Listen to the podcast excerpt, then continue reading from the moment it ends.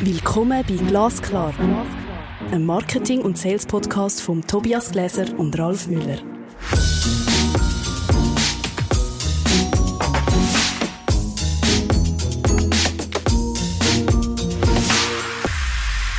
Hallo Tobias. Hallo Ralf. Willkommen zur Folge 26. Jetzt wird's persönlich. Tobiasens Weg vom Zirkusdirektor zum Marketing- und Sales-Mentor. Das tönt doch nach etwas. Rollen wir das auf? Ich würde sagen, das machen wir. Es geht jetzt tatsächlich so ein bisschen um dein Leben. Und ähm, wenn wir schon bei Leben sind, kann man so ein Leben denn eigentlich in wenige Sätze fassen? Das ist eine gute Frage. Wahrscheinlich kann man das, aber es braucht wahrscheinlich ein bisschen Übung. Und wenn ich jetzt das müsste machen, ist, ich würde wahrscheinlich eher sagen, äh, meine Zusammenfassung vom Leben ist, was ich besonders gut kann. Oh, okay. So würde ich das jetzt machen. Also ich habe gelernt, dass ich besonders gut bin, Lösungen mit anderen zu finden und sie zu befähigen, die wirklich umzusetzen. Das ist mein Leben. Was waren deine Stationen bisher? Das ist eine gute Frage. Und die Frage ist jetzt, wie viele Stationen soll ich aufzählen und wie stark wollen wir verweilen und wie schnell wenn wir über gewisse hinweggehen. Und vielleicht nehmen wir gerade so das Wort Zirkusdirektor führen. Weil da haben wir ja wahrscheinlich die Erwartungen geweckt. Was hat sich da, was, was steht da dahinter? Ich habe ein sehr starkes Bild vor Augen.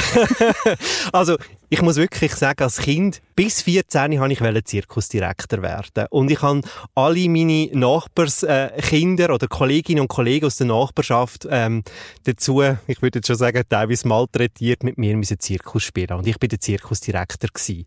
Und dort, äh, was mich fasziniert hat, ist dort, Leute zusammenzubringen, für etwas zu üben und zu trainieren. Auch wenn andere in der Body waren, haben wir wieder weiter Zirkus üben ähm, und schl schlussendlich eine Inszenierung machen. Das ist sicher so, ähm, dass Zirkusdirektor da sein, wo mich gereizt hat und das habe ich auch werden.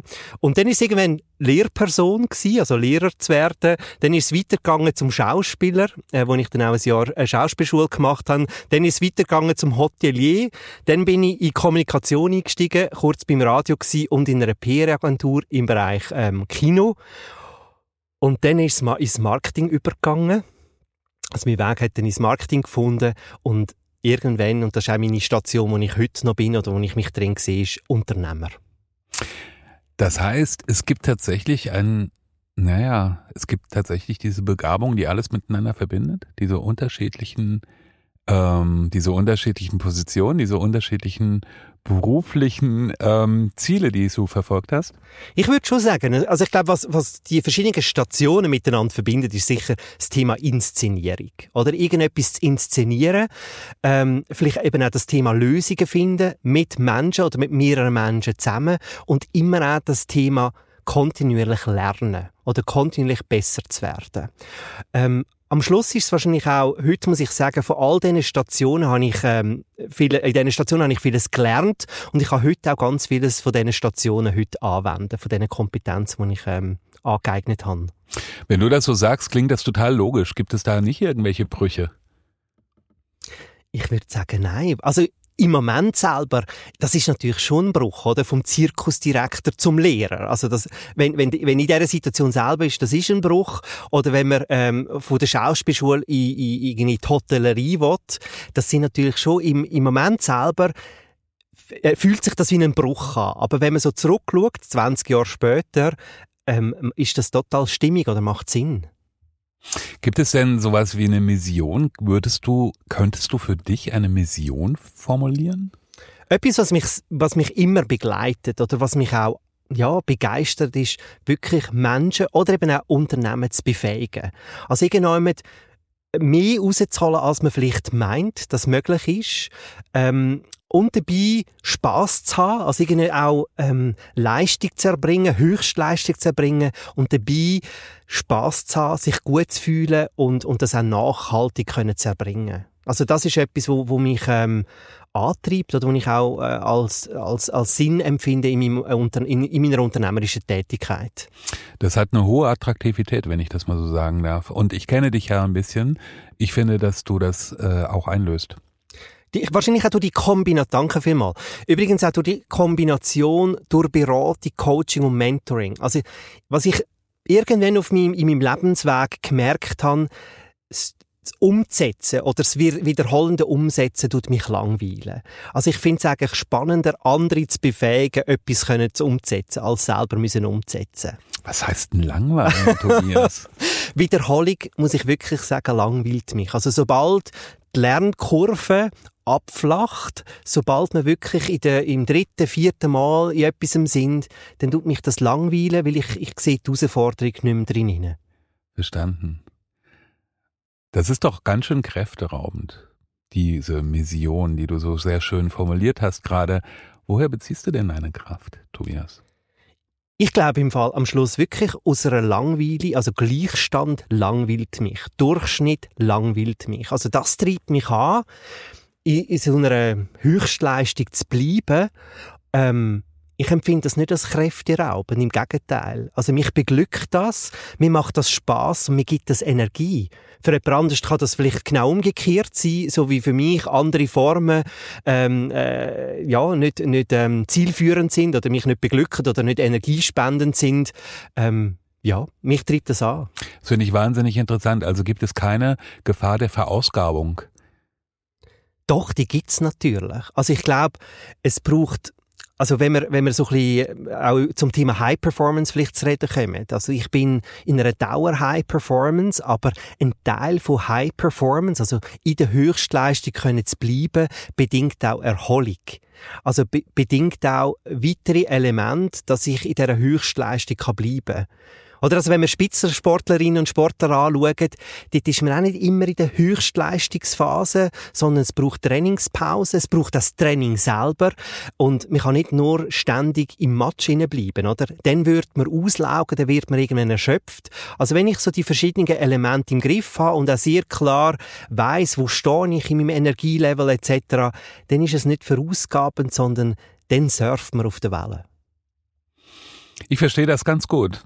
Es hat wahrscheinlich auch was zu tun, ob ich intrinsisch oder extrinsisch motiviert bin. Ähm, meiner Ansicht nach ist das sowieso so ein Schlüsselmoment, aber darauf wollen wir jetzt nicht weiter eingehen. Ich würde gerne dich zu dem Wechselspiel zwischen privat und beruflich fragen. Machst du Unterschiede? Oder bist du als Mensch das, was du in deinem Job auch bist? Das ist eine sehr gute Frage. Ähm, hat mich stark zum Nachdenken angeregt in den Vorbereitungen äh, zum heutigen Gespräch. Schlussendlich als Mensch bin ich gleich, aber ich bin in einer anderen Rolle. Also das heißt, ich glaube, in der, in der, im Wertverständnis oder im Selbstverständnis bin ich gleich, aber ich bin in einer anderen Rolle.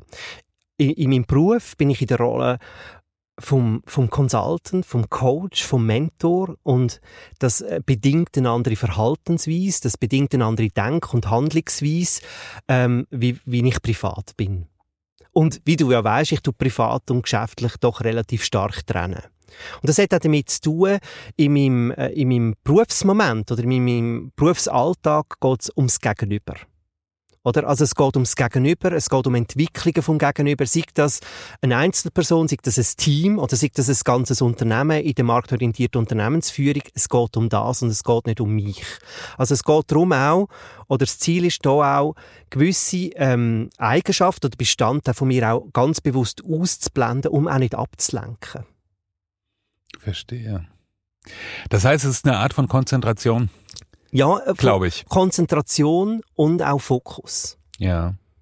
Also dann stimmt diese Welt doch mit Arbeit und Freizeit, die schön säuberlich getrennt sind. Ich kann nur sagen, ich zweifle an dieser Theorie nach und nach immer mehr, schon lange, aber gut. Nein, ich, aber ich will, ich will etwas nochmals, Entschuldigung, ich will etwas berichtigen. Ich tue es nicht trennen. Ich bin in anderer Rolle.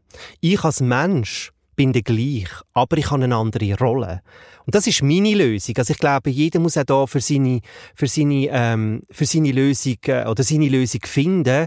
Ich merke, dass ich in meinem beruflichen Alltag so eine Konzentration und Fokus brauche, dass ich ähm, wirklich die Rolle recht konsequent muss einnehmen muss, um die Leistung auch zu erbringen. Also haben wirklich gewisse private Themen, einfach nicht Platz oder, oder es wäre auch nicht zielführend, diesen Platz zu geben.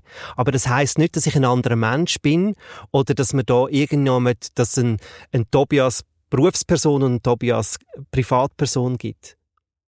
Weißt du, was ich meine? 100 Prozent. Nächste Frage. Hast du Vorbilder? Ich würde nicht sagen, dass ich konkrete Vorbilder oder so Idol habe. Was ich aber ähm, spannend finde, also ich habe meinem Umfeld verschiedene Menschen, die ich natürlich persönlich sehr schätze und teilweise auch für gewisse Eigenschaften oder Kompetenzen bewundern. Also sei das irgendeine Auftrittskompetenz oder eine Kompetenz in, in, in stressigen oder angespannten Situationen ruhig zu bleiben und bedacht zu bleiben. Und oft sind das auch Eigenschaften, die ich mir vielleicht mehr würde wünschen oder wo ich mir auch noch kontinuierlich mehr aneignen Vielleicht ist es so. Also es ist vielleicht fragmentierter, es ist jetzt nicht so Uni-Persona bündelt in einer Person. Ich sage, das ist mein Idol und genau so will ich werden, weil ich möchte am Schluss auch so sein, wie ich will sein und nicht jemanden kopieren, aber es gibt schon im Umfeld Menschen, die doch beeindruckende Fähigkeiten oder Eigenschaften haben, wo ich sage, von dem möchte ich lernen. Was ich immer sehr beachtlich finde, weil ich dich ja schon ein bisschen besser kenne, du nimmst das wie ein Schwamm auf. Ich, was, was der sicher ist, danke, das ist sicher eine Stärke von mir, Muster können zu identifizieren und relativ schnell auf mich können zu übersetzen. Also wenn ich äh, äh, etwas sehe, sei das ein Instrument, ein Tool oder eben auch eine Vorgehensweise oder eine Eigenschaft, das können zu identifizieren und überlegen, wie kann ich das in meinem Kontext oder in meinem Wesen anwenden, dann dann fällt mir das relativ ähm, ring. Und vielleicht kommen wir da auch zu schauspielerischen Fähigkeiten, oder? Das heißt eigentlich, wie einfach in Rollen hineinschlüpfen oder eben Eigenschaften von anderen sich zu eigen machen. Ich glaube, dass auch die Improvisation eine sehr schöne Form der Aneignung von etwas ist, was ich bisher nicht praktiziert habe. Und wahrscheinlich auch keine Angst haben. Oder, also, wenn ich etwas gelernt habe für etwas anderem, dann habe ich auch nicht äh, den Eindruck, dass ich jetzt das nicht für zu meinem eigenen Dorf machen. Also genau so wie ich teile oder auch andere ähm, vielleicht Stärken von mir sich eigen dürfen machen oder sich aneignen, genau so mache ich das. Und ich glaube, das ist nicht etwas stellen oder klauen, sondern es ist etwas teilen. Und und logischerweise tun wir das dann vielleicht auch benennen. Oder ich sage, hey, dank dir habe ich das gelernt. Also es ist in dem Sinne nicht zu sagen, ah, jetzt kann ich das und ich habe es erfunden und so weiter. Ich glaube, es braucht immer auch eine Wertschätzung und auch eine Dankbarkeit, dass ich von jemandem etwas habe können, ähm, ja, abschauen und, oder zu meinem eigen machen. Man ist ja auch nicht alleine auf der Welt. Es wäre ja sehr ignorant, durch die Welt zu gehen und zu glauben, dass es nicht andere Leute gibt, die auf einem ähnlichen Gebiet schon ähnlich gute Ergebnisse erzielt haben oder ähnlich gute Methoden anwenden. Und von daher ist dieses Sampling, äh, finde ich, eine total total in Ordnung. Das, wo ich das aufgeschnappt habe, ist sicher in meinem CS Digital äh, Leadership, das Sharing is Caring, also Teilen. Das ist auch ein Wertschätzen von anderen und ich muss nicht nur teilen, sondern ich darf auch nehmen.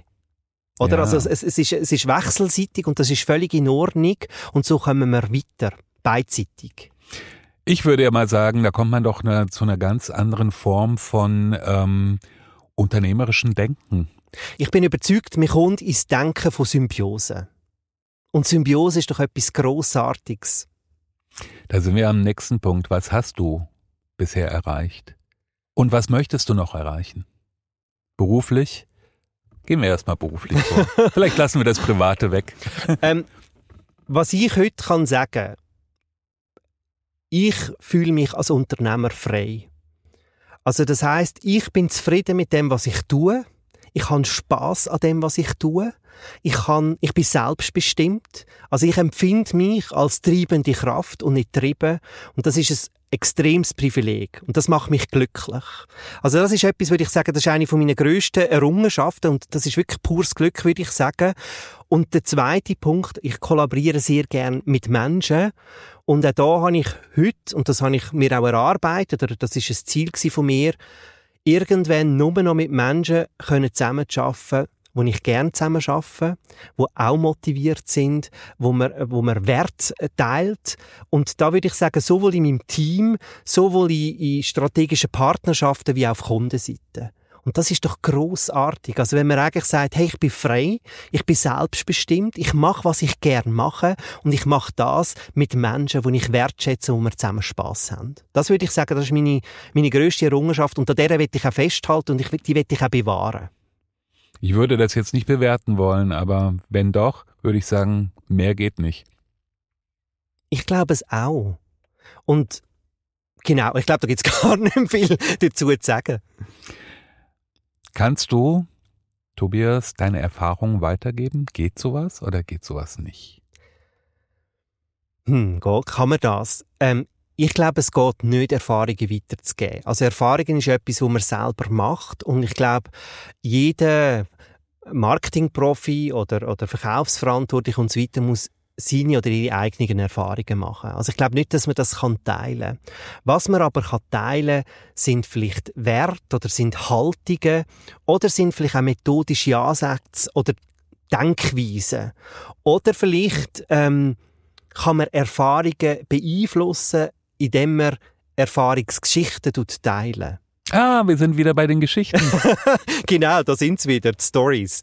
Also indem ich natürlich Erfahrungen von mir teile und jemand anderes auf denen kann aufbauen kann, durch das werden andere Erfahrungen gemacht und hoffentlich positivere oder bessere oder, oder zielführende Erfahrungen. So würde ich sagen, vielleicht ja, man kann Erfahrungen teilen, aber nicht indirekt übertragen oder direkt übertragen, meine ich. Das heißt, man hat eigentlich immer so grob beschrieben die Rolle des Mentors. Genau. Und etwas Wichtiges, das ist mir wieder letztes Jahr in einem, in einem Teamgespräch bewusst worden, wo jemand gesagt hat, weisst, das Thema zum Beispiel Feedback-Kultur, das funktioniert bei uns, weil du lebst das vor. Also ich glaube, man kann ganz vieles etablieren oder übergeben, indem man es vorlebt und wirklich konsequent vorlebt. Beispiele geben, hervorragend. Genau, also es wird irgendwie greifbar und, und, und das ist, also darum, oder, irgendwie, es fällt von oben an, also wenn ich sage, das ist wichtig, dann muss ich es konsequent vorleben, dass es am Schluss auch ein Bestandteil von der Organisation wird. Und das ist auch meine Verantwortung. Tobias, auf die nächste Frage freue ich mich ganz besonders, ja. Hättest du ein zweites Leben oder könntest du ein zweites Leben leben? Wie sähe das denn aus? Also ich habe mir auch Gedanken zu dem gemacht, ob ich das überhaupt will oder würde wählen. Und ich würde es definitiv nicht wählen. Also ich glaube daran, das ist mein Leben und das kann ich, ich habe das Privileg, das können aktiv zu gestalten und das mache ich auch. Und von dem her erübrigt sich eigentlich der Wunsch oder die Sehnsucht oder, oder der Wille nach einem zweiten oder einem anderen Leben oder die Sehnsucht, dass alles anders wäre. Weil wenn ich die hätte, dann würde ich mein Leben mein berufliches oder privates Leben aktiv umgestalten. Von dem her erübrigt sich das eigentlich. Naja, also du musstest ja nichts umgestalten. Wenn du ein zweites Leben hättest, würdest du einfach ein Leben getrennt von dem ersten führen können. Ich glaube aber, dass es ein Leben zu haben, das auch besonders wertvoll macht. Also so wie wir ja gesagt haben, wir eine Podcast-Episode einmal produzieren und das ist es dann. Oder es ist ein Original und es gibt nicht eine zweite äh, Produktion für die gleiche Episode oder eine dritte und wir, wir wiederholen nicht. Und das ist es etwas Spezielles und Besonderes. Und ich glaube, je mehr so ähm, Optionen ich mir offen lasse oder wieder schaffe, desto weniger Originalität kommt eigentlich die eigentliche Episode jetzt in dem konkreten Fall oder ein übersetztes Leben über. Das heißt, der Vergleich zu den Podcasts ist super, weil die werden auch selten geschnitten. Die schlimmsten Äs werden rausgenommen. Je heißer das im Podcast ist, desto mehr müssen wir schneiden, oder? Weil unser Brainpower ein bisschen nachlässt. Aber wir haben es ganz gut im Griff und Deep Dive Short Time funktioniert. Letzte Frage. Gibt es eine Frage, die ich dir noch nicht gestellt habe, die du, aber für die du äh, brennst, eine Antwort zu geben? Jetzt bin ich ein bisschen gemein. Aber ich habe dir schon gesagt, dass ich doch ein bisschen gemein bin. Ähm, was könnte aus deiner Sicht denn meine Signature Story sein? Wir haben in der letzten Episode über Signature Story geredet. Was könnte, du kennst mich doch jetzt ein Weile, wir haben uns auch intensiv miteinander auseinandergesetzt. Ähm, was könnte meine Schlüsselgeschichte sein? Das ist ein bisschen gemein. ich würde sagen, ähm, Tobias äh, lebt und unterstützt sich selbst mit, mit Modellen. In Wirklichkeit ist er der Mentor, der in der Lage ist, Leute von einem anderen Alltag zu überzeugen oder einem optimaleren Alltag zu überzeugen, auf unternehmerischer Ebene. Das muss ich noch mal ein bisschen verarbeiten. Ich nehme das mega gern mit. Danke vielmals für das. Wir, wir können das auch rausschneiden. Nein, das lassen wir absolut drin. Ähm, ich bin besonders gespannt, wie die Episode nachkommt. Die ist ganz persönlich, wie wir sie schon angeteasert haben. Wenn sie euch gefallen haben, hat, ähm, tun fünf Sterne hinterlassen in der Bewertung. Merci vielmal. Und ich freue mich auch schon die nächste Episode anzuteasern. Wir haben wieder einen Gast im Podcast und zwar der Dominik Klemmler von Meta und wir tun mit ihm so richtig ins Metaverse eintauchen. Da bin ich extrem gespannt drauf. Und ich erst. Danke, Tobias. Danke, Ralf. Das ist Glasklar. Ein Marketing- und Sales-Podcast von Tobias Gläser und Ralf Müller.